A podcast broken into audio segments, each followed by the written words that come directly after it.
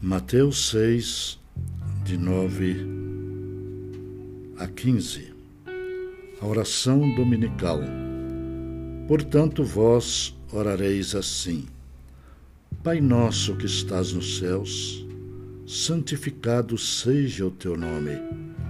Venha o teu reino, faça-se a tua vontade, assim na terra como no céu. O pão nosso de cada dia dá-nos hoje e perdoa-nos as nossas dívidas, assim como nós temos perdoados aos nossos devedores. E não nos deixes cair em tentação, mas livra-nos do mal, pois teu reino, o poder e a glória para sempre. Amém. Porque, se perdoardes aos homens as suas ofensas, também vosso Pai Celeste vos perdoará.